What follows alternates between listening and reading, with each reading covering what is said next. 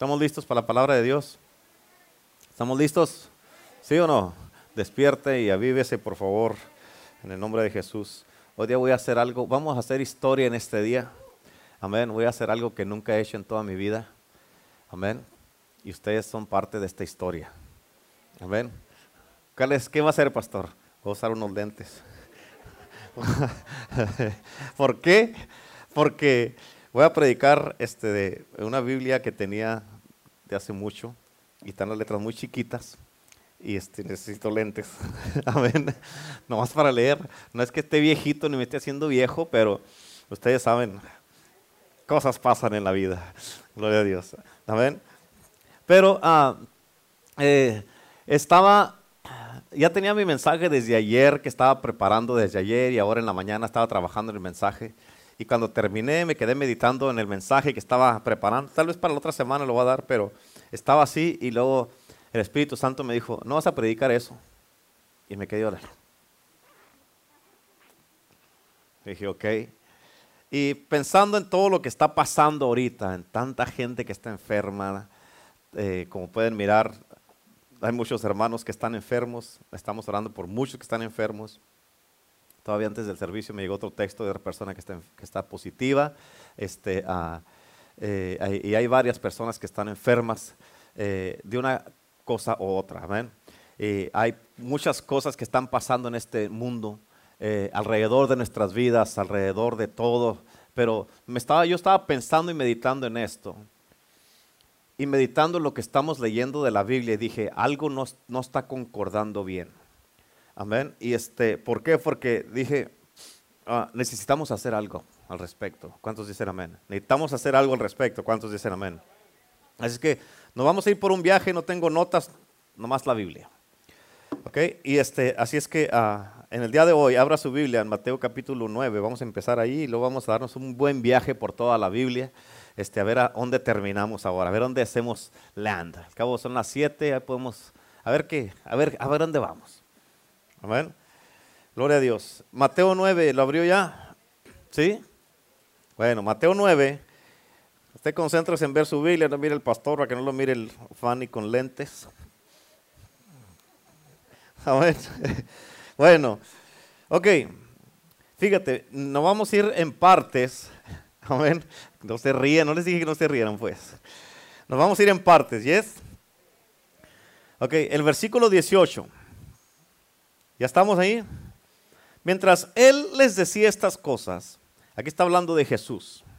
Mientras él les decía estas cosas, vino un hombre principal y se postró ante él diciendo, mi hija acaba de morir. ¿Qué le pasó? ¿Qué le pasó a la hija? acababa de morir. Y le dijo, más ven tú, más ven y pon tu mano sobre ella y vivirá. Mírame acá. Vamos a continuar ahí. Aquí estamos hablando, este hombre principal se llamaba Jairo. ¿Ok? Este era un hombre religioso de los fariseos, de los escribas que estaban en el templo en ese tiempo. Y este, a este hombre le pasó una situación muy difícil. Se murió su hija. Y él se puso trató de hacer todas las cosas y dijo, tantos años que tengo en la sinagoga con los escribas, los fariseos, los saduceos, y todo lo que, todos estos años que tengo, todo lo que sé, no me puede, no hay nada que pueda hacer yo para la situación que estoy enfrentando. O sea, todo esto que ellos me han enseñado no me está ayudando con lo que estoy enfrentando ahorita. Por eso dice la Biblia que él fue con Jesús y se, se postró. Amén. O sea, para que un hombre de estos hiciera esto, o sea, algo tiene que haber pasado duro, fuerte. Amén. Algo muy difícil tiene que haber pasado para que, en otras palabras, este hombre estaba dispuesto a hacer lo que nunca había hecho porque tenía una necesidad muy grande. Yo te pregunto en el día de hoy, ¿qué estás dispuesto tú a hacer para que haya un cambio en tu vida, en tu casa, tu matrimonio, tu cuerpo, tus hijos, tus finanzas, tu trabajo, tu negocio, en la iglesia, en el avivamiento, en esta ciudad, en este valle? ¿Qué estás dispuesto a hacer? Este hombre no le importó lo que dijeran de él. Amén. Esto me recordó de cuando la pastora estaba en Perú. Había un, un pastor que tenía una iglesia muy grande allá en Perú y él era uno de los reconocidos de allí de, un movimiento, no me acuerdo qué movimiento eran, de, qué ah, eh, denominación eran, eran de las asambleas de Dios y ellos tienen muchas reglas. Y, este, y cuando estuvo la pastora predicando, hubo un movimiento del Espíritu Santo y le, hablaron a ella para que tener una junta especial con ella. Le dijeron, nosotros queremos el Espíritu Santo, nosotros queremos esto, porque ellos no lo permiten que se muevan por tantas reglas de hombres que tienen. Y, esto que te dije yo aquí ahorita es lo que la pastora le dijo a, este, a esta pareja de pastores, que están dispuestos a hacer o a perder para el Espíritu Santo. Ellos dijeron todo. De la misma manera contigo, o sea, y conmigo. ¿Qué estás dispuesto tú a hacer para que haya un cambio en tu vida? ¿Qué estás dispuesto tú a hacer para que las cosas cambien? Para recibir ese milagro que estás necesitando, para recibir ese cambio en tu vida, para recibir la sanidad que necesitas, para recibir la libertad que estás buscando en tu vida. ¿Cuántos dicen amén? El problema con todo esto, escucha, tienes que entender esto. Eh, el problema con todo esto es de que ah, eh, este hombre vino y se postró ante Jesús. Pero escucha, muchas de las veces nosotros no queremos postrarnos ante nadie. Eh, ahorita estamos leyendo en la palabra de Dios en el libro de Éxodo. Eh, Génesis está poderoso. Éxodo te deja con la boca abierta. Amén. La verdad que eh, yo, he leído, Éxodo es uno de los libros que yo he predicado fácil unas 20, 30 veces de ese, de ese libro. Pero este, una de las cosas que yo estaba mirando y, te digo de esto, Tano, y vamos a llegar ahí apenas, yo creo que en unos dos días más vamos a llegar a esos capítulos. Pero en, uno de los capítulos que se me hacen a mí bien poderosos es el, los capítulos 32, 33 y 34. Eso casi me lo sé de memoria, esos capítulos. Pero una de las cosas es que, hablando del principio de Éxodos, cuando estaba una, estaban todas las plagas, todas las plagas en Egipto. A ver, y Dios hizo todo esto a través de un hombre a través de un hombre, ¿ok? Que fue Moisés y también Aarón que le estuvo ayudando. Dios le dijo a Moisés, tú vas a ser como Dios y él va a ser como tu profeta. O sea, y, Dios hizo todas estas cosas allí en Egipto, pero ah, eh, eh, una, ah, una, plaga específica que fue la plaga de las ranas, cuando llegó, que le dijo, van a venir tantas ranas que te van a estar hasta tu cama ahí. Imagínate tu cama tapizada de puras ranas. Y te levantas en la mañana y hay ranas por todos lados y verdes así, de esas así cebosas, así que están en la mañana. Y este, y Faraón le mandó a hablar a Moisés y Moisés llegó con Faraón y le dijo, órale a tu Dios para que se vayan estas ranas.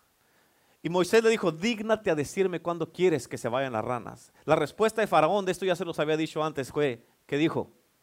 Mañana. O sea, las ranas esas representan los problemas que estás enfrentando, la enfermedad que estás teniendo, el problema que tienes en tu casa, en tu matrimonio, con tus hijos, que tienes en tu vida o personalmente, la aflicción, la, depresión y todo eso. Y muchas veces Dios viene y te dice a ti, ¿cuándo quieres que haya un cambio en tu vida? ¿Cuándo quieres cambiar? ¿Cuándo quieres hacer una restauración en tu vida? Y muchas veces uno dice, no, pues mañana, Señor, un día más con estas ranas, un día más con la depresión, un día más con el problema en la casa, con el matrimonio o con los hijos o con las finanzas. Un día más, Señor. Es que voy a ver a ver si eh, Él cambia. Voy a ver si ella cambia. Voy a ver si ellos cambian. O sea, ya, si fuera a cambiar, yo hubiera cambiado.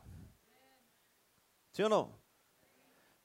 Y por eso tú tienes que entender algo que es bien importante. Algo que a mí me...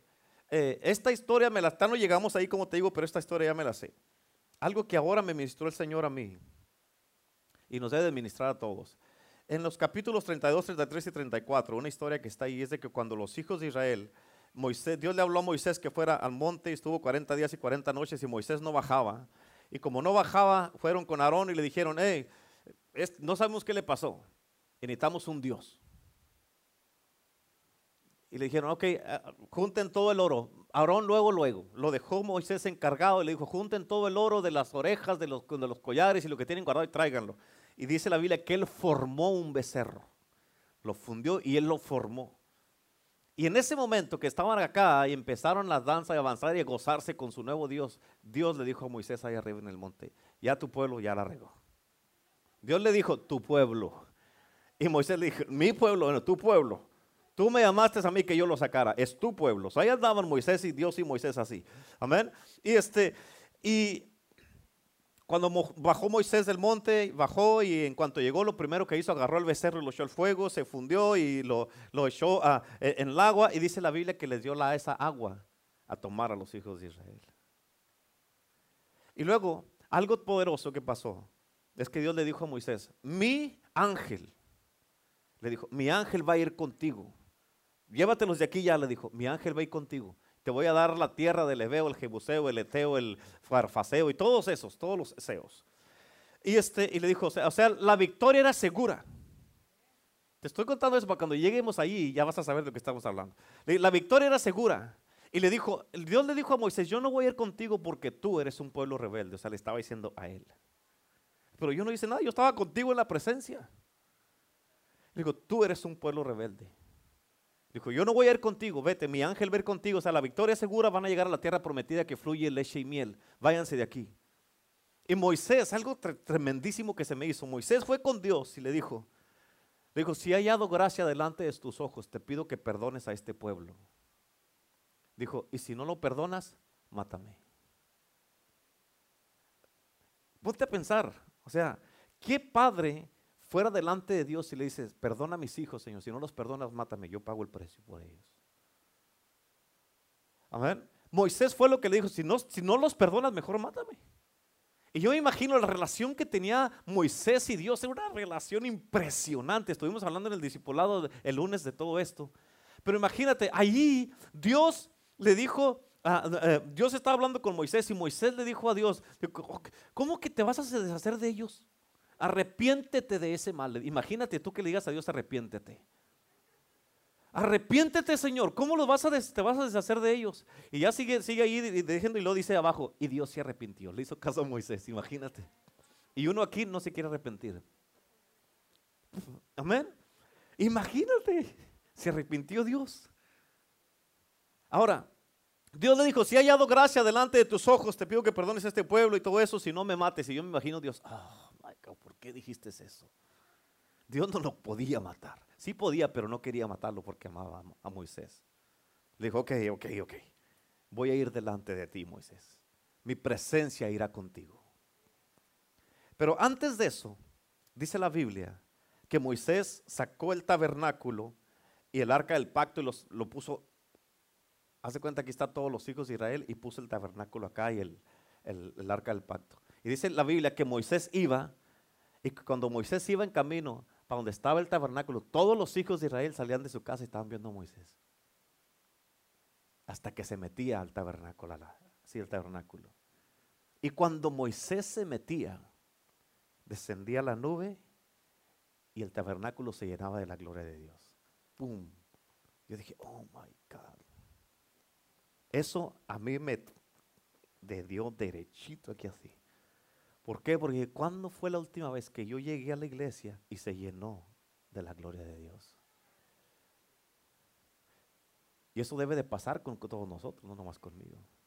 ¿Cuándo fue la última vez que tú llegaste a la iglesia y se llenó la iglesia de la gloria de Dios, descendió la nube de la presencia de Dios? Amén. es algo poderoso. y este es el Dios que servimos nosotros.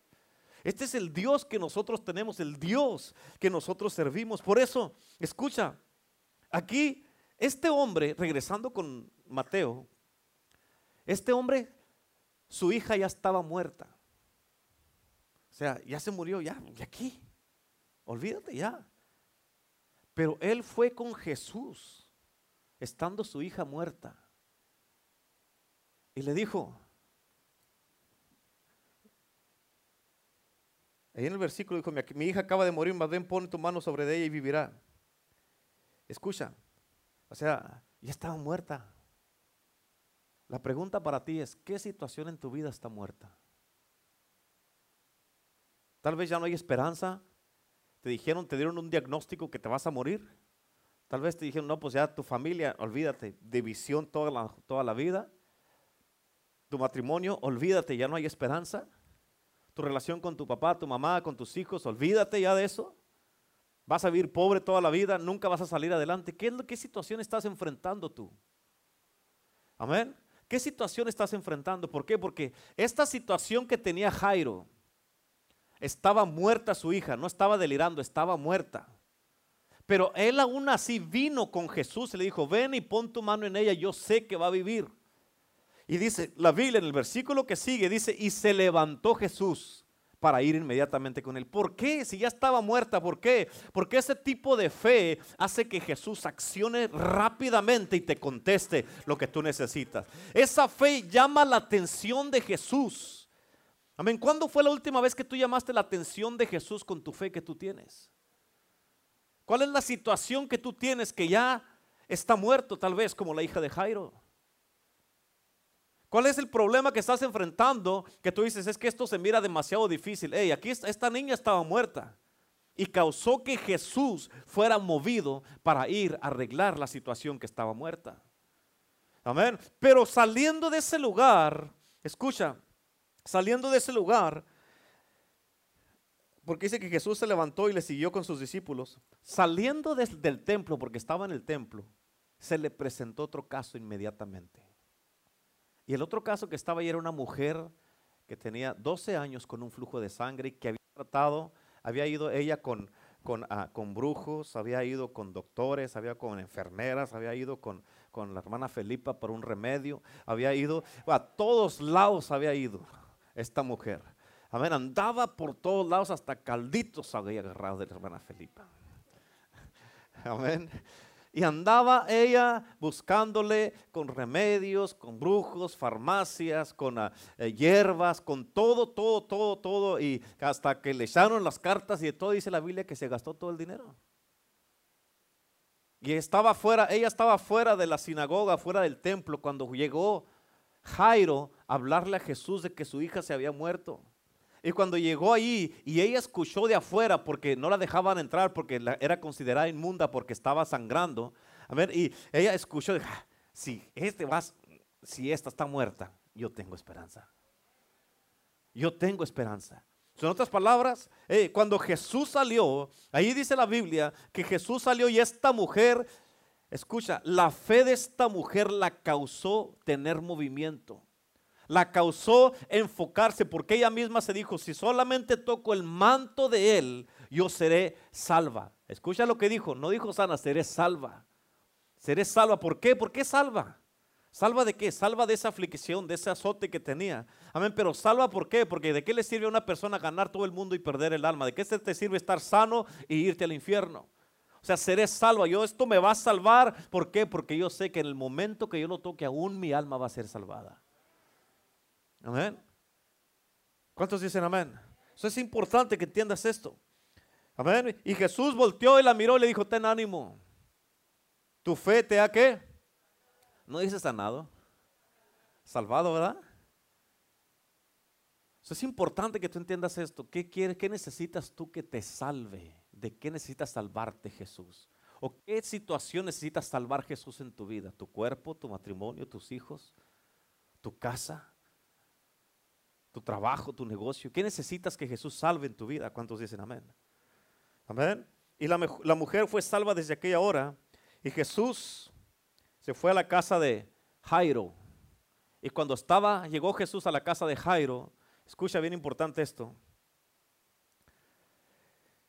Dice, viendo a los que tocaban las flautas y la gente que hacía alboroto, les dijo, apartaos porque la niña no está muerta, sino duerme. Y se burlaban de él.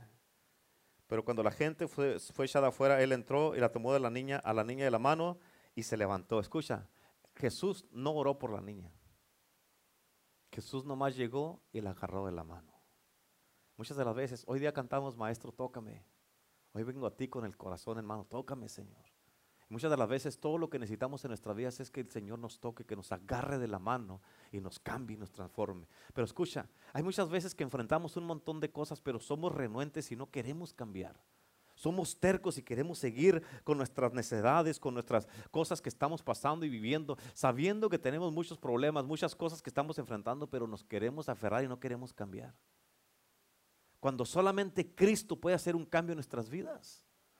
Yo ya te lo he dicho muchas veces, yo estuve por mucho tiempo ah, queriendo cambiar, dejar la droga y el alcohol antes de que fuera cristiano. Pero cuando vine a Cristo, en el primer servicio, Cristo me libertó. Amén. Y de la misma manera, o sea, tú, si tú quieres en verdad cambiar, tú vas a cambiar. Amén. Obvio, no es porque vas a cambiar porque tú quieres, es porque Cristo te puede, es el único que te puede cambiar si tú lo quieres.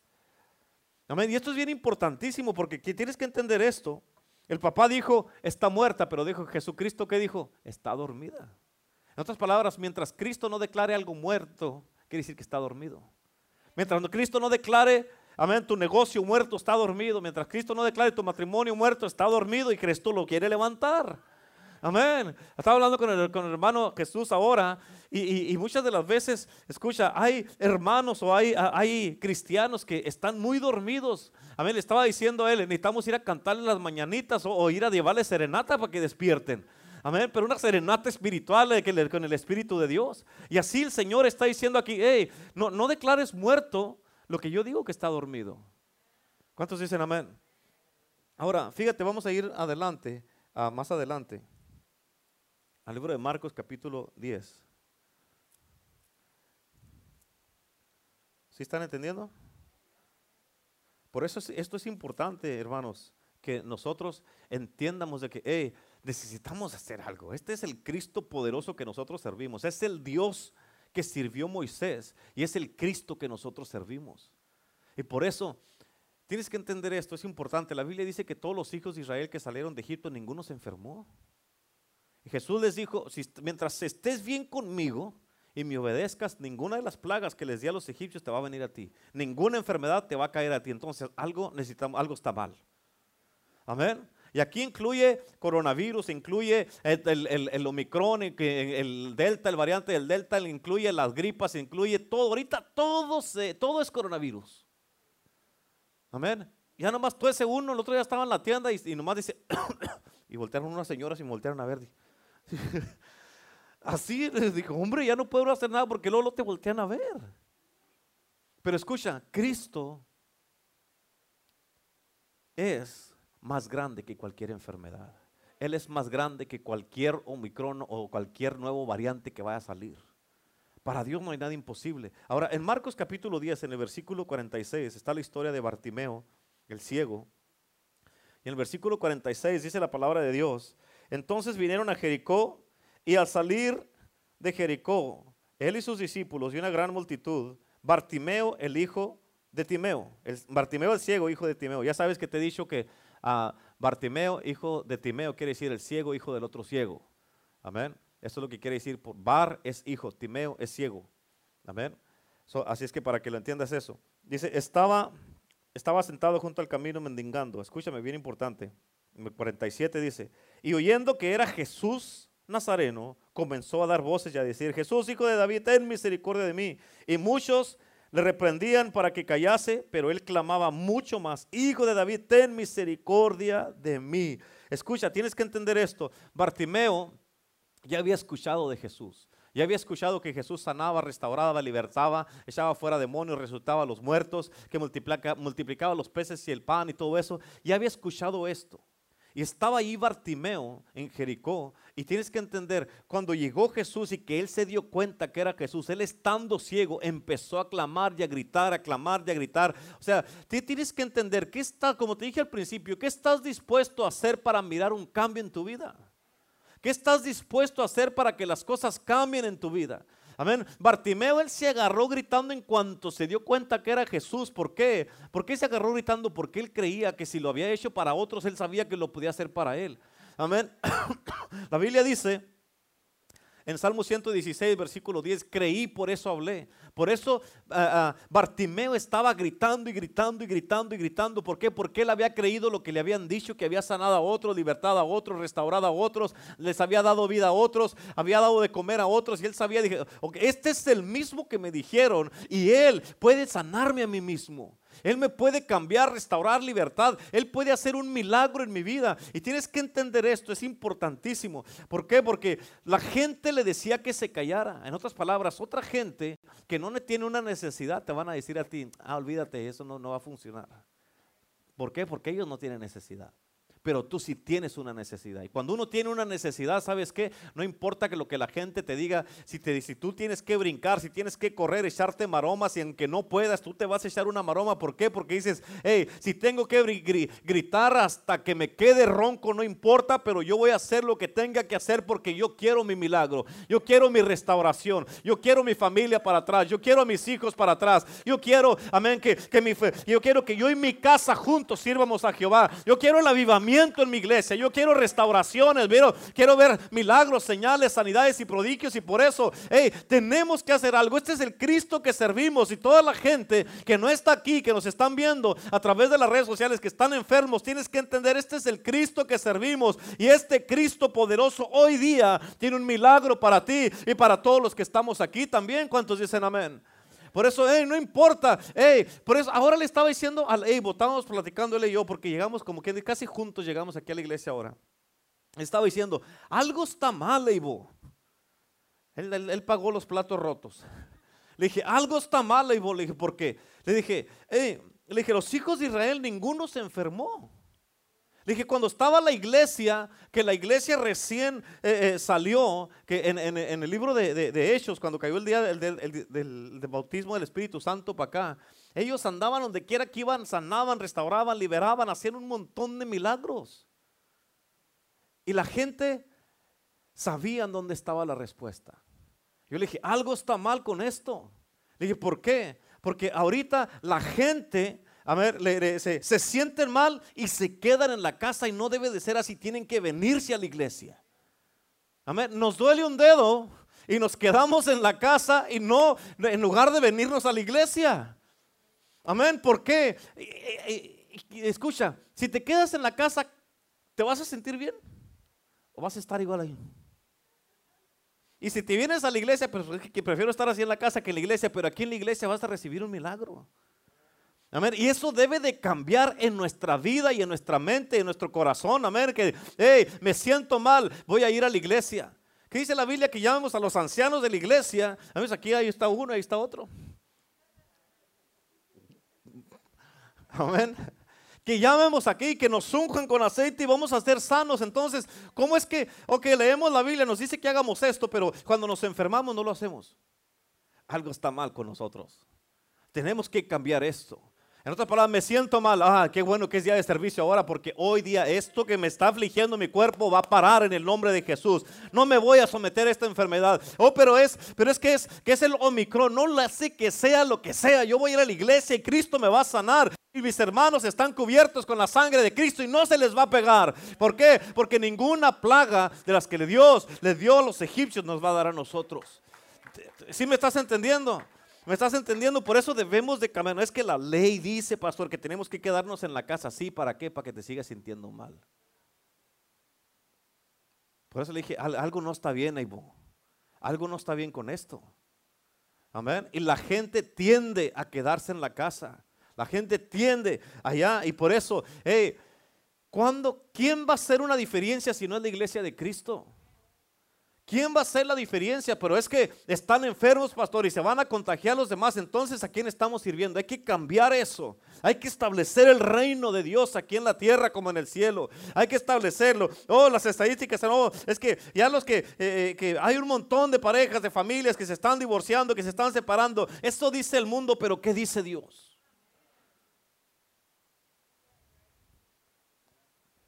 Amén.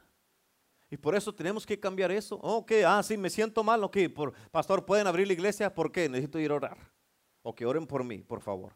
No nomás de que oren por mí por teléfono, hay un, mandan un texto y hay oren por mí. ¿Cómo sabes que van a orar? Oren por mí. ¿Qué tienes? No importa lo que tenga, véngase. Necesitamos cambiar eso.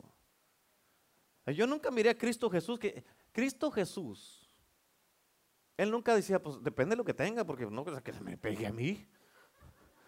Amén. Cristo Jesús cuando fue con un leproso, la lepra era esa, esa, esa era mortal. Y la gente, los mismos discípulos, esas eran sus mascarillas que traían, como muchos de ustedes ahorita. Amén. Esas eran sus mascarillas que traían los y no querían oler porque aún oliendo se les pegaba la lepra. Y Jesucristo fue con este leproso, se hincó con él, lo abrazó, y le dijo, que le dijo, si quieres puedes, ser, puedes sanarme. Jesús se lo abrazó, lo besó, le dijo, quiero ser limpio. Y se fue la lepra instantáneamente. Se fue la lepra instantáneamente. Amén. Amén. Y los discípulos allá de lejos. Como todos ustedes con su mascarilla. Amén.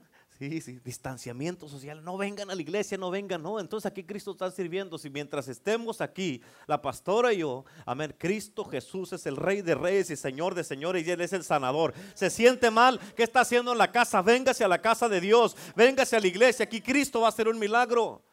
Amén. Es que ando peleado con mi esposo, con mi esposa. Véngase a la iglesia y Cristo va a restaurar su matrimonio. Es que ando pasando por depresión. ¿Qué depresión ni qué nada? Véngase a la iglesia. Aquí Cristo le va a dar el gozo del Señor, que es su fortaleza. Que ando afligido, pues desaflijas en el nombre de Jesús. Amén. Ya estuvo con eso, en serio, ¿a poco no?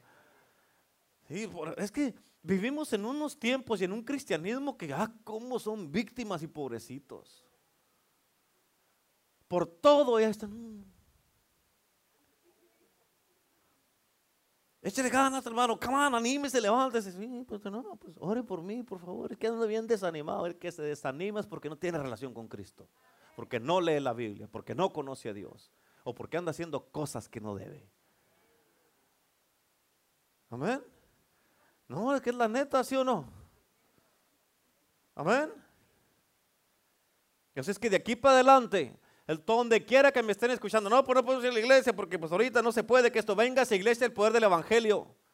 Pero tengo lo micro, no lo que tenga lo que tenga, venga y aquí Cristo lo va a sanar. Ya estuvo bueno, Cristo lo va a sanar. Amén. Ya estuvo ahí de estar ahí. Yo ya dije, no más, no, al menos que de a tiro no, que ya eh, ande, es más, eh, que de a tiro no pueda ni caminar, no voy a venir. Pero usted como usted voy a venir a la iglesia. Ya estuvo bueno, ya no, ya no me va a doler el dedo. Ya no me va a doler el dedo en el nombre de Jesús. Me voy a ir a la iglesia, ya estuvo. Amén. No, pues es que lo echan en cara a uno. Amén. Así es que eh, eh, Nicodemo, no, ese ya lo pasamos. Bartimeo empezó a gritar y a gritar y a gritar y a gritar y a gritar. Hasta que escucha, te dije de, de Jairo y a su hija ya estaba muerta. Y cuando Jairo llegó con Cristo, inmediatamente se levantó Cristo. ¿Por qué? Porque la fe de Jairo llamó la atención de Jesús y Cristo respondió. Aquí Bartimeo estaba ciego, él no sabía ni qué o ni dónde andaba Jesús. Tal vez estaba así, Jesús, hijo de David, ten misericordia de mí. Jesús, hijo de David, ten misericordia. Y Jesús allá. No sabía dónde estaba. No sabía dónde estaba. Pero escucha, él más clamaba y clamaba y clamaba y clamaba. Y de repente, dice la Biblia, fíjate, el 49, versículo 49. Entonces Jesús deteniéndose, ¿por qué se detuvo? Porque le llegó a los oídos el clamor de Bartimeo. Mandando llamarle, y llamaron al ciego diciéndole, ten confianza, levántate, te llama. Entonces, arrojando su capa, ¿qué hizo?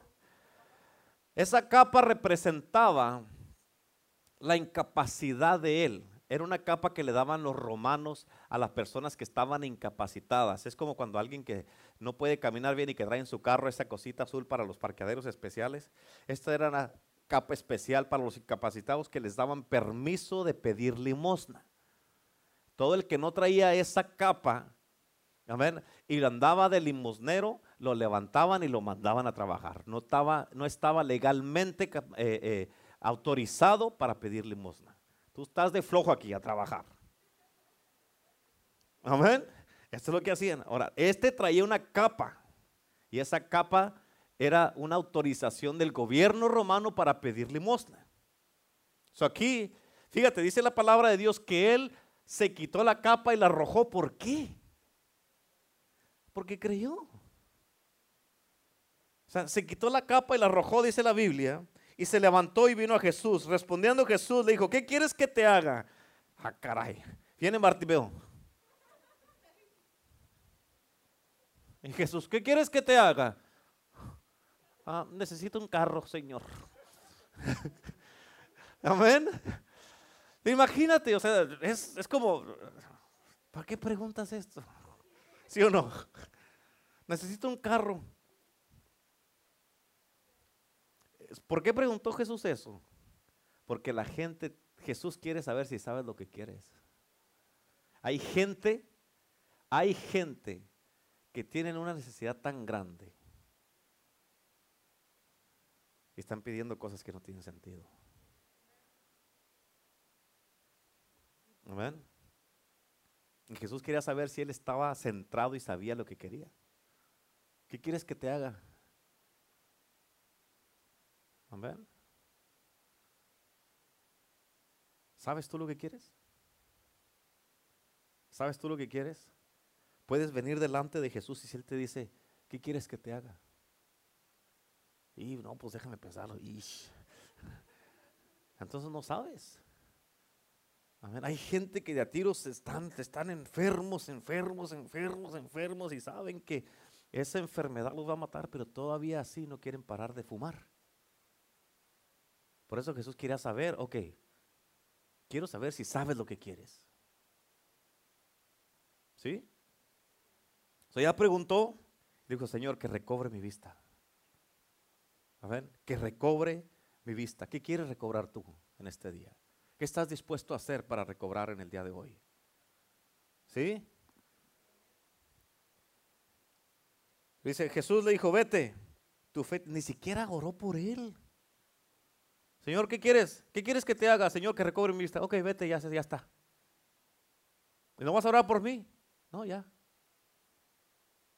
Y fíjate lo que dice en el 50. Jesús le dijo, vete, tu fe te ha salvado. Y enseguida, ¿cuánto tiempo?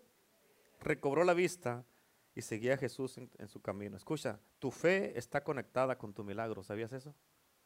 Tu fe está conectada con tu milagro. Y escucha, Jesús le dijo, eso lo hiciste tú, Bartimeo. Yo no hice nada, tú lo hiciste porque creíste. Por eso la fe está conectada con tu milagro. La fe no tiene nada que ver con lo que dices, sino con lo que haces. ¿Sí? ¿Sabes lo que quieres? ¿Sabes lo que quieres? Amén. Si no sabes, shame on you. ¿Qué es eso, pastor? Ahí, luego le digo.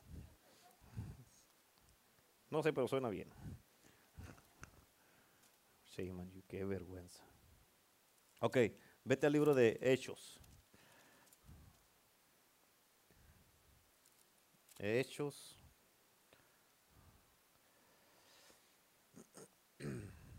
Ya estamos ahí.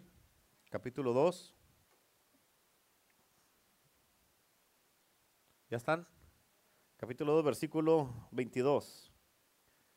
O sea, aquí estamos viendo de que ya pasó el día de Pentecostés y Pedro está predicando su primer, su primer sermón. Y el versículo 22 le dijo, varones israelitas, oíd estas palabras. Jesús Nazareno, varón aprobado por Dios. ¿Cómo era? Aprobado por Dios entre vosotros. ¿Con qué?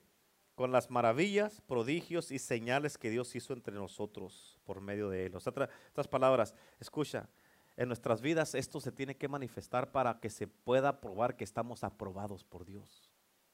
Las milagros, las señales y las maravillas. Este, tienes que entender esto. En en el libro de Tesalonicenses, capítulo 2, versículo 4, la Biblia dice, según que según fuimos aprobados por Dios para que se nos confiase el evangelio, dice, así hablamos, no como para agradar a los hombres, sino a Dios que prueba los corazones. O sea, o sea, aprobados se nos confió el evangelio y es un evangelio de poder. Es un evangelio poderoso, un evangelio que da vida, un evangelio que cambia. Es el poder de Dios para salvación, el evangelio de Cristo. ¿Cuántos dicen amén? Y por eso tienes que entenderlo, esto es, está poderoso. Ahora, fíjate, bríncate al versículo 43. Después de todo lo que andaban haciendo, de todas las maravillas y los milagros que empezaron a hacer, el versículo 43 dice, y sobrevino temor a toda persona. Dice, fíjate lo que dice, y muchas maravillas y señales eran hechas por los apóstoles. En otras palabras, ellos también estaban aprobados, como dice el versículo 22. Todos los que habían creído estaban juntos. O sea, si tú y yo creemos, vamos a estar juntos todo el tiempo. No vas a buscar una excusa para no venir a la escuela, a la iglesia. Amén. Dice, tenían en común todas las cosas. Amén. Y vendían sus propiedades. ¿Cuál es, o sea, ¿qué es lo que tenemos que tener en común como, como iglesia de Cristo? Que estamos aquí para ganar almas para Cristo. Eso tenían en común todos. Andar compartiendo el Evangelio de Jesucristo. Amén. En el capítulo 3 está la historia de un cojo de nacimiento. Este hombre cojo, dice la palabra de Dios, en el capítulo 4 dice la palabra de Dios que él tenía más de 40 años, estaba, si estaba cojo en nacimiento, imagínate, nació cojo y estaba cojo y vivía cojo. Y aquí los discípulos, ellos vinieron, amén, porque fue uno de los primeros milagros que hicieron, vinieron y llegaron y le dijeron, no tengo oro ni tengo plata, más lo que tengo, que lo, lo que tengo yo te lo doy, en el nombre de Jesucristo de Nazaret, levántate y anda. O sea, eso, fíjate, ellos aprendieron de su maestro, nomás que ellos estaban haciendo las cosas en el nombre de Jesús. Y le dijeron, levántate y anda. ¿Qué le dijeron? levántate y anda. Y esto es bien importante que tú y yo lo entiendamos. ¿Por qué? Porque ese día este hombre nunca había caminado, nunca había andado sobre sus pies, siempre había andado dependiendo de otras personas. Pero ese día este hombre empezó a caminar. Su caminar nunca fue el mismo. ¿Por qué? Porque llegó, llegó y tuvo un encuentro con Cristo. ¿Sí o no? Amén. Ahora, vamos a ir más adelante. En el capítulo 4 cuando los llevaron al concilio y todo eso, ahí los empezaron a cuestionar que por qué estaban haciendo todo lo que andaban haciendo y ellos les dijeron en qué nombre y en qué autoridad y ellos dijeron es en el nombre de Jesucristo el que ustedes crucificaron, en el que hicimos estas cosas. Dice la palabra de Dios en el versículo 3, entonces viendo el denuedo de Pedro y de Juan, sabiendo que eran hombres sin letras y del vulgo, se maravillaron y reconocían que habían estado con Jesús. Así se nos tiene que reconocer a nosotros. En otras palabras, Tienes que entender esto. El versículo 14 dice, y viendo al hombre que había sido sanado, que estaba en pie con ellos, no podían decir nada. En otras, en otras palabras, no podían negar que un milagro había ocurrido. Cuando la gente te mira a ti que ya andas, hey, ya no te quedas en la casa porque te sientes malo, porque tienes ahí, es que ando ahí poquito, siento como que una rasperilla en la garganta. Pues tome agua y véngase y se acabó. Amén. Cuando ya la gente te empieza, vas a ir a la iglesia, sino mira cómo andas, por eso voy a ir porque ando así.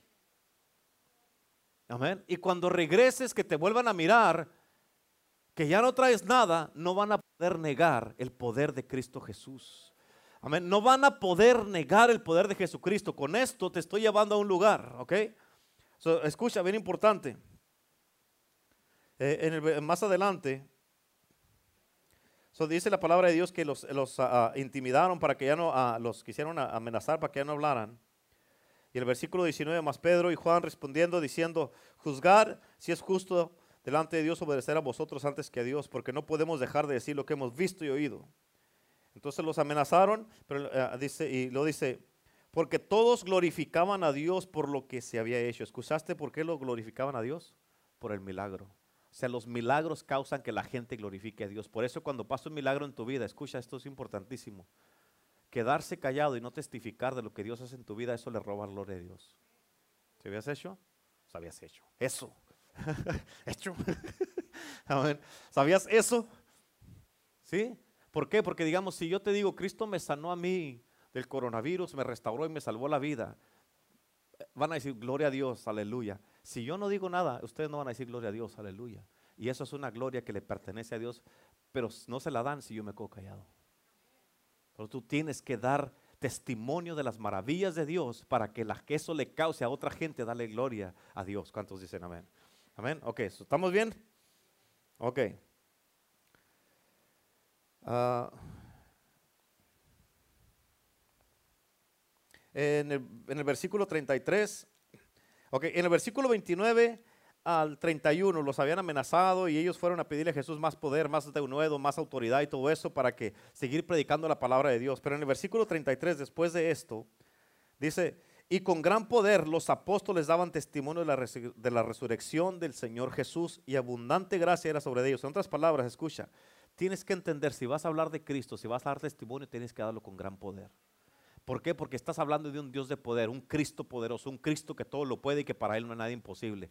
Tienes que dar testimonio con poder. Amén. Si Cristo te sanó de, algo, yo como les dije, en el 2020, a finales del 2020, me dio el coronavirus bien fuerte, que tres días yo pensé que no le iba a hacer, que me iba a morir, ya les he dado testimonio de eso. Amén. Y cuando vine empecé a testificar y a darle gloria a Dios con lo que Él hizo en mi vida. ¿Por qué? Porque yo sabía que fue solamente la mano de Dios y las oraciones de todos ustedes que estaban orando por mí lo que me salvó y eso, por eso yo le doy gracias que yo sé que hay un Cristo que salva vidas, que sana, que restaura, que liberta. ¿Por qué? Porque yo tengo que dar testimonio de las maravillas de Dios en mi vida.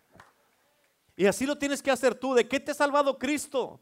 Amén. ¿Qué está pasando en tu vida? Amén. ¿Qué retos estás enfrentando? El reto que estés enfrentando en tu vida es una prueba, es, un, es, es algo que Dios está sacando a la superficie porque quiere tratar contigo con algo. Amén. No, que estoy enfrentando mucha inseguridad. Ok, entonces Dios la va a levantar para que trates con ella. Amén. Es que estoy enfrentando mucho temor. El temor es un espíritu Dios lo va a sacar para arriba para que trates con ese espíritu. Amén. Es que tengo mucha ira, pues que se le quite la ira. Dios está sacando en cada uno de nosotros, Dios hace que resurgen, que se levanten cosas para tratar con ellas. ¿Y es? Bueno, les vale. En, en el capítulo 5, el versículo 12 dice la palabra de Dios, y por la mano de los apóstoles se hacían muchas señales y prodigios, y el pueblo, en el pueblo, y estaban todos unánimes en el pórtico de Salomón. Amén. Ahora en el versículo 16, fíjate cómo dice. Bueno, ah, en el versículo 14. Y los que creían en el Señor aumentaban más en gran número, así de hombres como mujeres, tanto que sacaban a los enfermos a las calles y los ponían en camas y lechos para que al pasar Pedro, a lo menos su sombra cayese sobre alguno de ellos. Y aún de las ciudades vecinas, escucha, de las ciudades vecinas venían muchos Ah, muchos venían a Jerusalén trayendo enfermos eh, y, atormentados de espíritus inmundos y todos eran sanados. ¿Cuántos eran sanados? O sea, todos, la gente de donde quiera que venía se pasaba la palabra. ¿Por qué? Por los milagros que estaban haciendo. Por eso venían a Jerusalén. O sea, imagínate, el Señor nos dio hace tiempo una palabra que va a haber mucha gente que se va a mover aquí al valle de Cochela por lo que Él va a hacer en este lugar, en esta iglesia. Amén. Oh, pues, pues, no parece, pastor, no está pasando nada. Ah, sigue que no creas, está bien. Pero los que creemos, yo y mi casa serviremos a Jehová. Y Dios lo va a hacer, Dios se va a manifestar y gente va a empezar a venir de otros lugares, de otras ciudades, aquí, a la ciudad de Indio, California. ¿Por qué? Así como estos que estaban aquí. Amén, que venían de muchas, de muchas ciudades aquí a buscar y a andar buscando lo que, estaba, lo que estaba pasando ahí. Por eso venían por los milagros. Amén. Ok, otra historia y, luego vamos a ver. Y le seguimos. De, esto te puedo hablar todo un día completo, fácil. Amén. Ok, capítulo 9. Y, si te pones a pensar, te estoy dando puros versículos de la Biblia, muchos versículos de la Biblia. No, tengo notas, mira, Tomás es mi pura Biblia. Más que me hago para acá para no ver. Amén. No se rían. Les voy a decir como te ves, me vi, como me ves, te verás. Y no le sigo porque. Bueno, versículo, capítulo 9, ¿ya estamos ahí? Ok, escuchen, esto está poderoso. Estas, le voy a terminar con dos historias y ya terminamos, ¿yes? Ok. Versículo 32. Aconteció que Pedro, visitando a todos, vino también a los santos que habitaban en Lida. ¿En dónde? Lida es una ciudad. Okay. Fíjate, y halló ahí a uno que se llamaba Eneas, que hacía ocho años que estaba en cama, pues era paralítico. Tenía un problema, ¿sí? Ocho años batallando con algo. ¿Cuánto tiempo tienes tú batallando con el problema que tienes? Ya sea financiero, económico, ya sea en tu matrimonio, con tus hijos, en alguna enfermedad o X cosas. Aquí este hombre tenía ocho años. Fíjate, bien importante, versículo 34. Sencillísimo. Y le dijo Pedro, Eneas, Jesucristo te, sana, levántate y haz tu cama. Y enseguida se levantó. ¿Te llegaste? Es que fácil. Esto a mí me da coraje. Ah, ah, yo no sé si a ti te da coraje o no, pero a mí me da coraje. Nomás así. Amén. ¿Cuántos de aquí les duelen los huesos? Amén. Hay gente que dice, ah, no, pues, ay, me duele, pero pues, ay, como quiera, ah, puedo existir. Esas son tus ranas. Amén. Son las ranas. ¿Cuánto les duele la columna, la cadera, las piernas, las rodillas? Amén. Haz de cuenta que tú eres Eneas y yo soy Pedro. Y te digo, hey, Eneas, Jesucristo te sana, levántate y haz tu cama. Eneas, Jesucristo te sana, levántate y haz tu cama. ¿Qué te duele? Dice la palabra que al instante, al instante, amén. Y enseguida se levantó. O sea, ¿por qué se levantó? Porque ya no necesitaba estar acostado. Porque si ya estaba sano, ya estaba libre, y escucha, si tú lo haces en fe, ahorita, ahorita, en este momento, ya, ya, ya no te duele. Ya no te duele, chécate, revísate. O sea, hay que ponerle una, una demanda a la fe. O sea, ¿por qué te paraste? ¿Nomás para que no diga nada? ¿Por qué te paraste entonces? ¿Porque crees? Entonces ya quieres decir que ya recibiste tu milagro, Eneas. O sea, te digo, yo, leí esto y dije, ah, come ¿Qué onda con esto? Y eso, ¿sabes por qué me dio coraje? Porque dije, eh, me dio coraje conmigo. ¿Por qué? Porque dije, yo tengo que vivir así. No como Eneas, como Pedro. Amén. Como Pedro. Y aquí le dijo, tienes que entender esto porque esto está, es impresionante. Amén. A ver, ¿qué pasó, Eneas? A ver, ¿cómo te sientes? ¿Cómo te sientes? Amén. ¿Qué tenías? ¿En la cadera, la columna? ¿En la cintura? ¿Y, cómo estás? ¿Te duele? ¿No? ¿Y estás cargando a la niña? ¿Te estaba doliendo?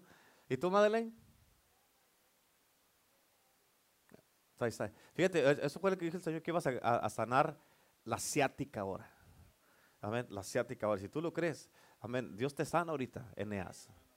Amén, las rodillas, amén, la columna, la columna, la cadera, amén, amén, las piernas, amén. Ahorita, Eneas, Jesucristo te sana. Así de fácil. Ay, nomás porque usted lo dice, pastor, nomás porque yo lo digo, porque lo dice la Biblia. Amén.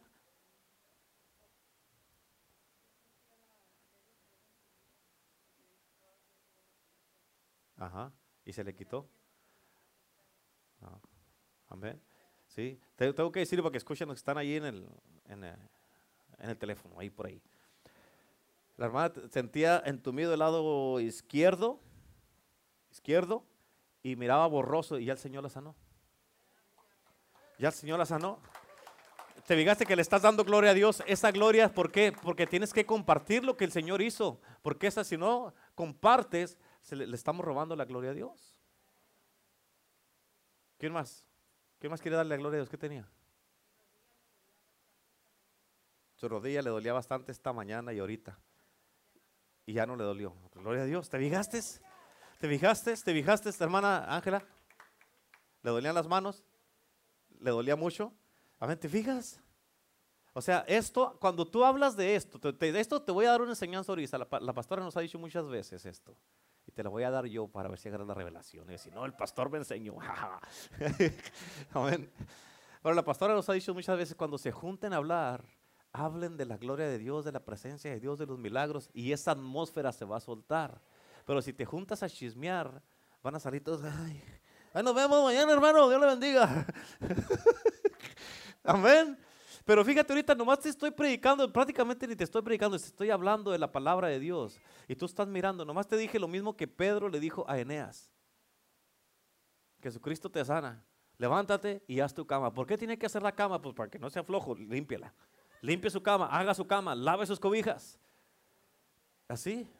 ¿Quién más le quiere dar gloria a Dios? Que estaba enfermo, que dice, no, pues, no, ya no, yo, I'm too cool. A ver, ya, no, a ver, ¿qué hermano Carlos?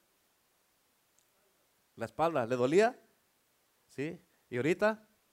Se quitó, gloria a Dios. César, ¿te dolían las piernas? ¿Y ahorita? ¿Se quitó ya, seguro? ¿Sí? Abel, ¿te dolía la espalda también? Y se quitó ya. ¿Sí? Apóstol. Le tronaban las rodillas, no, no, pues ya, ya le la puso nueva. Y ya, ¿te fijaste? Ahora, todos los que están ahí por el Facebook, Ahí pongan su comentario de qué lo sanó. Escucha, ahí te va también. Eneas, Jesucristo te sana, levántate y haz tu cama en el nombre de Jesús. Ahora, continuando, vamos para atrás. Amén. Eso, ¿A poco no está bueno esto? Versículo 35, escucha lo que dice aquí está poderoso. Y le vieron todos los que habitaban en Lida, o sea, toda la ciudad de Lida lo vieron. Y en Sarón, o sea, dos ciudades las cuales se convirtieron al Señor. En otras palabras, escucha, el milagro ayudó que dos ciudades vinieran a Cristo. Amén. Por eso, lo que te pasó aquí Tú da testimonio en tu casa, con tus familiares, con los compañeros de trabajo. Escucha, el domingo, a ver, ¿es domingo? Sí, escúchenme, los que están allí y los que están aquí. El domingo voy a predicar un mensaje que se llama, ¿cómo se llama? Ya ni sé cómo se llama. Pero ah, algo con, se me dice que, que se va a llamar, esta es la novia de Cristo. Amén. Y esto es lo que te voy a decir, y a los que están ahí, para que invites a gente para el domingo, les digas, hey, quiero invitarte para que conozcas a la novia de Cristo. Eso se me mí, uh, what? A la novia de Cristo, sí, ven. A ver, ¿quién no quiere conocer la novia de Cristo?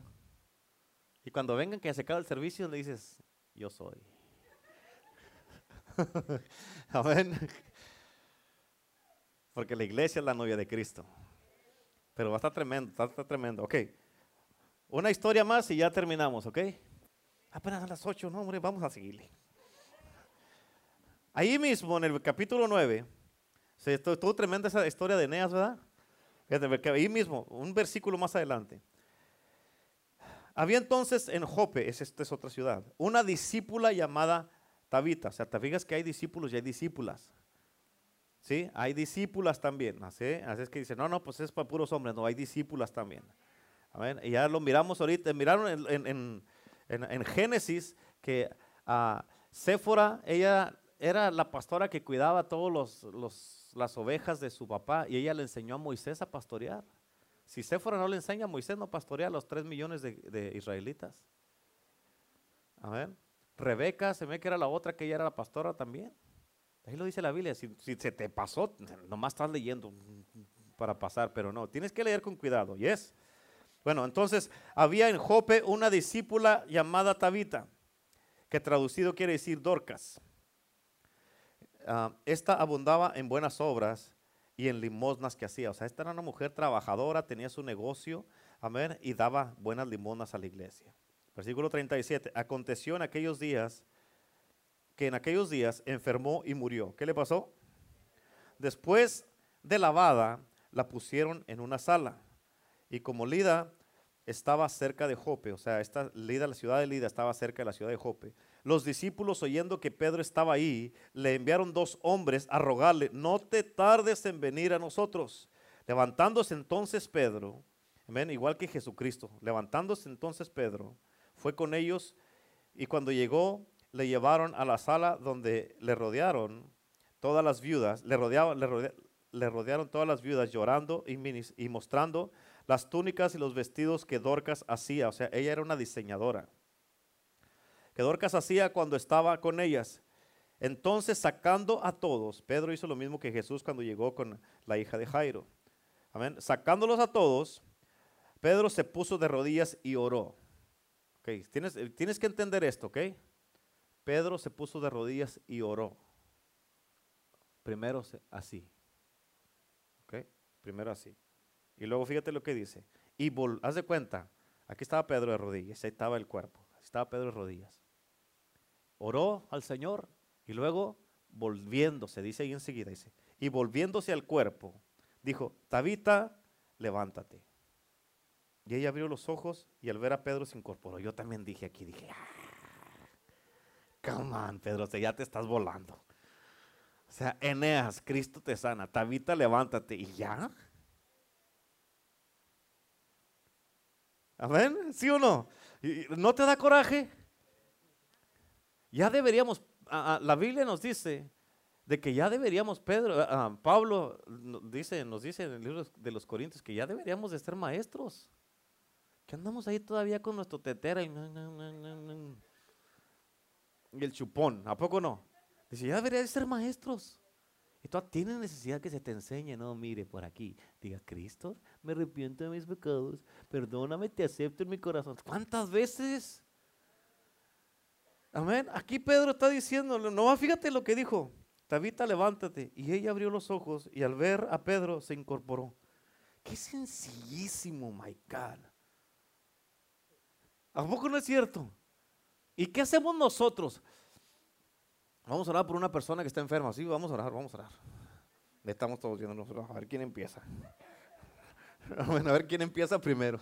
Luego empieza uno, Padre, en el nombre de Jesús y en el nombre de Cristo reprendo. Yo ato el espíritu este, ato aquel espíritu, reprendo a Satanás, clamo la sangre de Cristo, te echo fuera. Óyeme, que te salgas para afuera. En el nombre de la persona ahí.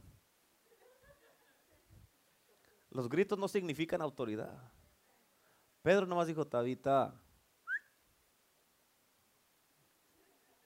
levántate. Hasta la niña se está riendo. Amén, está diciendo, es que ustedes no saben, pastor. Amén.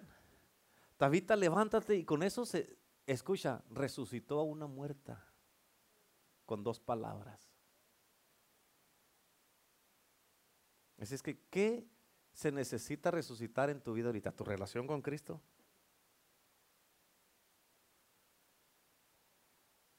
Tu matrimonio, tu cuerpo, estás enfermo, enferma, estás pasando por cosas difíciles en tu vida, estás afligido, estás en depresión, te sientes atado, te sientes que apenas quieres hacer algo correcto y vuelves para atrás otra vez. Piensas que no puedes vivir eh, eh, eh, si, no tienes esta relación que tanto andas buscando. Dice la palabra de Dios que Cristo es más que suficiente. More than enough. Amen. More than enough that any man, any woman. Más que suficiente que cualquier hombre, cualquier mujer. Y ahí anda uno. Ay, ay, no, es que es mi, mi, mi panzoncito. Es mi gordo. No puedo vivir sin él. Nomás dijo mi suegra, una de las cosas que mi suegra siempre decía, nomás sin Dios no se puede vivir. Amén. Get a hold of yourself. Tenga dignidad y párese firme y agárrese de Cristo y vaya, siga adelante. Ya olvídese andar ahí llorando. Amén. Tiene que ponerse bien. Así es que, ¿qué está, qué, está muerto? Porque ahorita, aquí también, como Pedro, yo soy Pedro y tú eres Tabita. ¿Qué está muerto? Tu matrimonio, tus hijos, tu relación con Cristo. La relación con Cristo es lo que más debe resucitar. Amén. Pedro dijo, hey, Tabita, levántate. Como que no me veo Tabita. Tabita, levántate. Amén. Tabita, levántate. Yo no sé cuántas veces dice Pedro, pero aquí nomás dice una. Amén. Aquí nomás dice una. Amén. Tabitas ahí en el teléfono, levántate. Levántate en el nombre de Jesús. Amén. Fíjate. Y ella abrió los ojos y al ver a Pedro se incorporó. Y él dándole la mano, la levantó entonces llamando a los santos y a las viudas, la presentó viva. Escucha, esto fue notorio, ¿fue qué? O sea, toda la gente se dio cuenta, ¿y es? En toda Jope, o sea, toda la ciudad de Jope. Y muchos creyeron en el Señor. ¿Por qué? Por el milagro. Y aconteció que se quedó muchos días en Jope, en casa de un cierto Simón. Escucha, con dos milagros, la ciudad, la ciudad de Lida, Sarón y Jope se convirtieron a Cristo por dos milagros. Tres ciudades. Yo te aseguro que si tú y yo llegamos a resucitar a una persona que esté muerta, la gente va a empezar a venir. Pero ¿por qué no empezamos con nosotros mismos? Amén. Donde ya, este, que cuando te sientas mal, no te quedes en la casa. ¿Qué estás haciendo allá? Acá perteneces. ¿Qué sutileza del enemigo para sacar a la gente de la iglesia? ¿Qué sutileza? Y uno cae redondito. Nomás porque nos duele el dedito. ¿Tampoco no es cierto? Yo dije, no, no, no, no, no.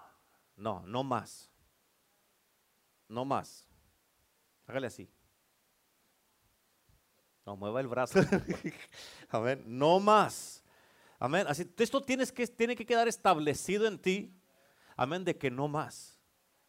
Amén. ¿Por qué? Porque hay gente que están enfermos y así van a trabajar. Pero a la iglesia no vienen. Entonces, no más. No está bien. Cuando te sientas enfermo, corre a la iglesia, aquí te esperamos. Pero tengo coronavirus, corre a la iglesia, aquí te esperamos. Pero tengo lepra, corre a la iglesia, aquí lo esperamos. Tengo cáncer, véngase a la iglesia, aquí lo esperamos. Ya me desahuciaron, gloria a Dios, véngase a la iglesia, aquí lo esperamos. Amén. ¿Cuántos dicen amén? Tengo problemas en el páncreas, en el hígado, en los pulmones, en los riñones, eh, en los huesos. Véngase a la iglesia. Eneas, Cristo te sana. Pum. Amén. Tabita, levántate. Este, es, este es el Cristo que nosotros le pertenecemos y servimos y el que estamos proclamando con nuestras vidas. Por eso tú tienes que vivir de esta manera, tú y. Todos ustedes que me están escuchando, escuchan, no más. Ya tienes que venirte a la iglesia. Los que me están viendo de otro lado, de otras partes del mundo, váyase a su iglesia ya. No puedes seguir perdiendo más tiempo haciéndole caso al enemigo. No, no vayas, no vayas a la iglesia. Entonces, ¿dónde está el poder de Cristo? Amén. Si la palabra, yo no me avergüenzo del evangelio porque es el poder de Dios para salvación. Es el poder de Dios para salvación. Cuando alguien pertenece, dice en Primera de Corintios, cuando alguien pertenece al reino de Dios, lo demuestra. Demuéstralo por lo que hace, no por lo que dice. No, no, yo soy cristiano. Entonces, ¿por qué no está aquí? Véngase a la iglesia, ¿para qué? Para proclamar este Cristo. Y cuando se viene a la iglesia, amén, aquí vamos a venir. No, pero tenemos que cuidarnos. Sí, póngase la mascarilla si quiere, pero venga aquí a la iglesia. Amén, y aquí Cristo lo va a sanar. Cristo te va a sanar. Ya estuvo, hermano, ya estuvo. Tienes familiares, tienes eh, hermanos y hermanas. Hay que hablarles. ¿Sabes qué, hermano? Ya estuvo, ya te pasaste. Ya te pasaste. Vente a la iglesia. ¿Por qué te digo esto? Porque yo me pasé, pero ya me vine a la iglesia. Amén. Amén. Todos tenemos, estamos aprendiendo todos, ¿sí o no? Estamos aprendiendo. Amén. Yo por eso ahora me quedé, dije, esto no puede ser. Escucha, empezó el 2020, ¿qué estamos? 22. Empezó el 2022. Escucha, hombre, está emocionado y no hemos tenido un servicio completo porque la gente, todos están en sus casas allá.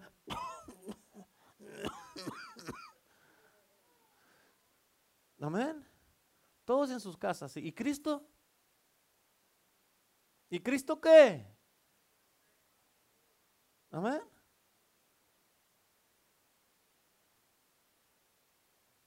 Estamos pensando, ahora con lo que pasó con, mi suegra, y todavía hay gente que no entiende, que cuando pasan cosas que, que dice uno, hay muchas cosas que en realidad no valen la pena. Y aún así hay gente que todavía siguen con cosas que no deben de estar haciendo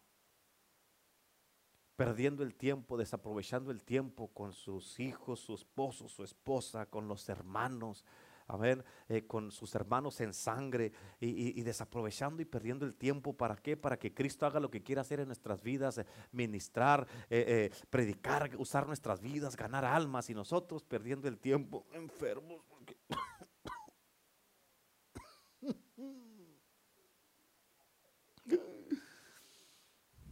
Amén. Coco. Hagan todos así, Coco. Amén. ¿Sí o no es cierto? No más. Amén, no más. Mi cuñado, el pastor Alex, el domingo predicó un mensaje poderoso, súper poderoso.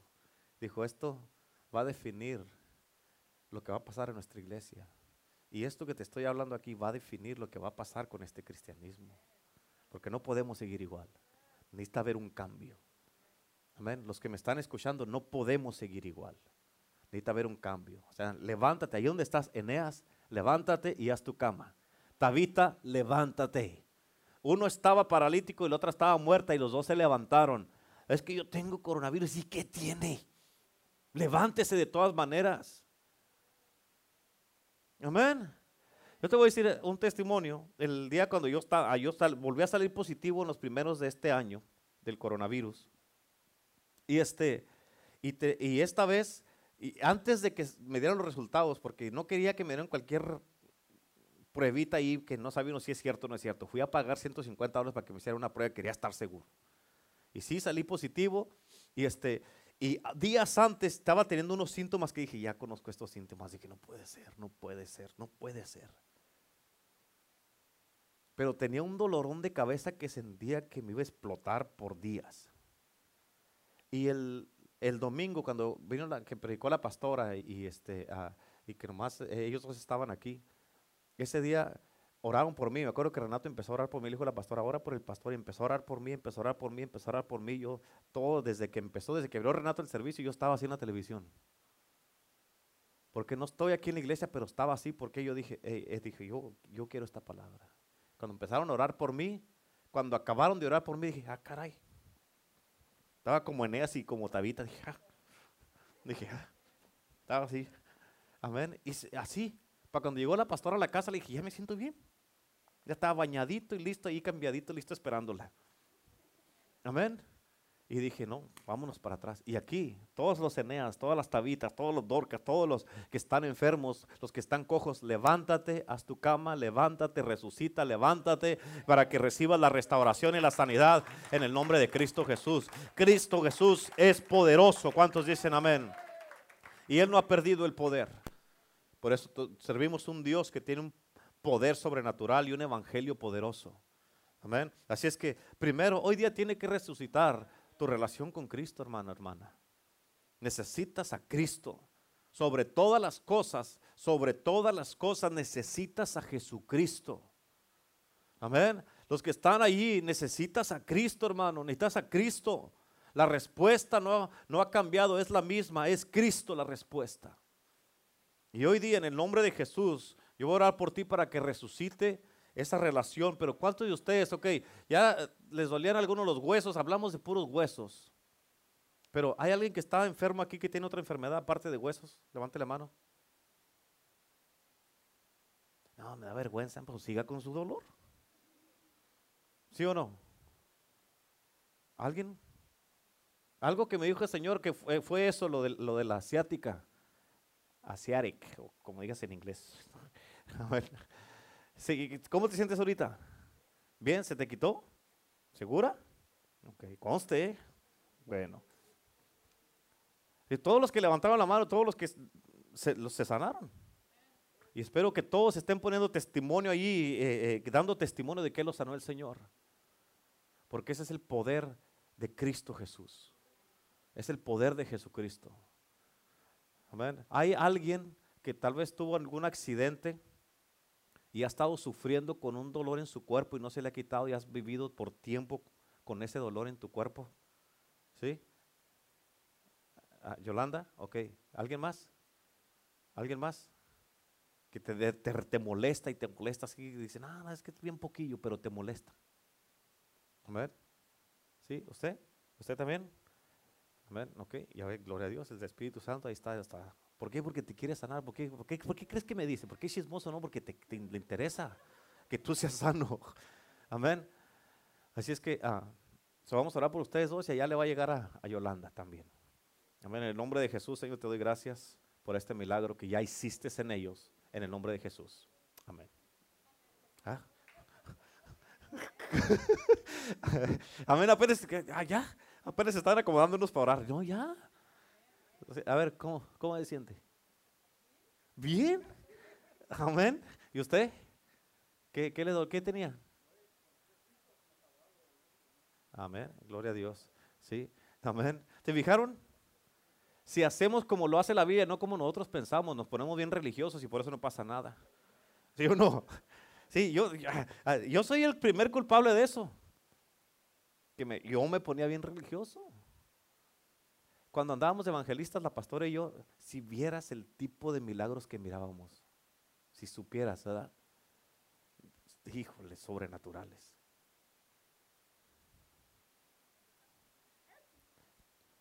Hay algo que, una, y escucha, te voy a decir esto. Donde íbamos a predicar, la gente ponía una demanda en la unción de uno y jalaban lo milagroso. Y cuando la gente para de creer o pierden el asombro por quien está trayendo la palabra, ya no creen en lo milagroso. ¿Sí? Por eso, en otras palabras, tú debes de creer de que, hey, yo estoy viniendo a la iglesia, yo quiero escuchar a Dios. lo vas a escuchar a Dios a través de tus pastores. Amén. Y Dios te va a hablar. Por eso es importante que tú lo entiendas a través de tu Dios. Para eso nos puso aquí, para traerte palabra de Dios. Bendito el que viene en el nombre del Señor. Amén. ¿Cómo te sientes, Yolanda? ¿Se te quitó ya? ¿Qué tenías? ¿Sí? ¿Y ahorita? ¿Era de un accidente que habías tenido? De la nube que andabas. Ay, ay, ay. Amén. ¿Te caíste, sí? ¿Y ahorita? Se te quitó, ya no te duele nada. ¿Ya te pudiste sentar bien? Sí, a ver, párate y siéntate, pero pum, pum. ¿Se fijaron? Así lo dice la Biblia, así lo hacemos, tampoco no es cierto. Bien sencillo. Así como ahorita, Padre, en el nombre de Jesús, gracias por quitar ese dolor. Amén. Apenas estaban acomodando para recibir y ya había acabado de orar. Amén. Aleluya. Yo no sé ustedes, pero esto, yo me, esto me da mucha alegría y mucho gozo. Amén. Y así como lo miraste que Dios lo hizo ahorita, así lo puede hacer Dios en tu vida, en tu corazón, tu espíritu, tu alma, con tus hijos, con tu esposa, tu esposo. Amén. En tu casa, en tus finanzas, en tu negocio, en si te sientes que andas medio deprimido, afligido y todo eso, o sea, no, tú mismo, este, de esto que yo te hablé, no es que yo no, yo tengo el poder, sí lo tengo en Cristo Jesús, pero tú también lo tienes. Y así como yo ahorita oré por ustedes y por todos los que estén en, el teléfono, de esta misma manera tú puedes orar por ti mismo y por otros. Tú tienes el poder. No, tengo que hablar al pastor. No, ¿y usted qué? Déjeme dormir. Yo no le voy a contestar. Usted tiene el poder. Póngalo a trabajar. ¿Sí o no?